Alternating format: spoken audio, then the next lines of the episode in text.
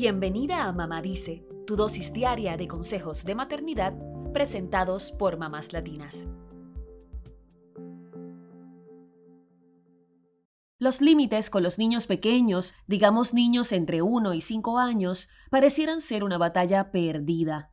Hay días en los que se siente que lo único que hacen es poner a prueba cada límite o regla que intentamos establecer.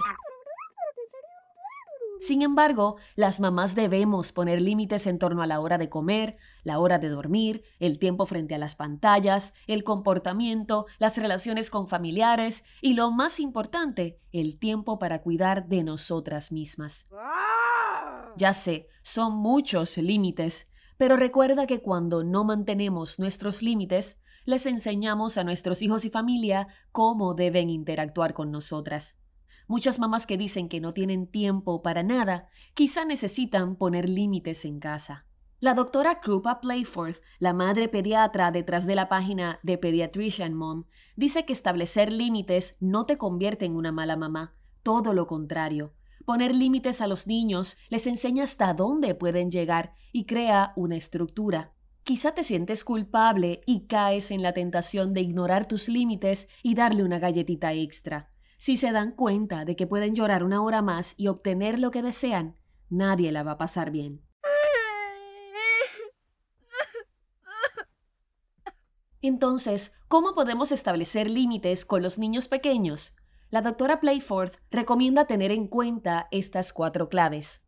Número 1. Los límites funcionan mejor cuando se comunican de forma clara y con tiempo. Hacer una cuenta regresiva o darle una advertencia amigable al pequeño le permite saber que pronto habrá un cambio de eventos o que una actividad está por terminar.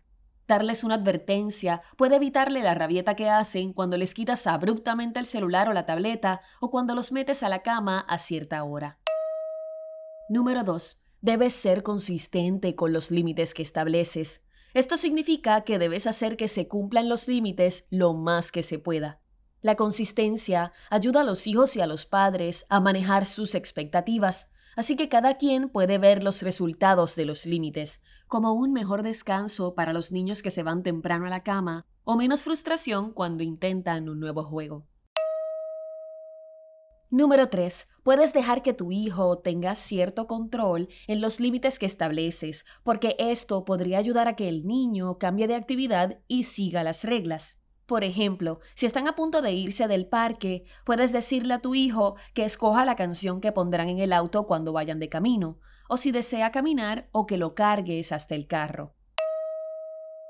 Número 4. Decirle que no a un niño pequeño puede ser difícil, así que puedes optar por darle una alternativa para evitar decir que no directamente.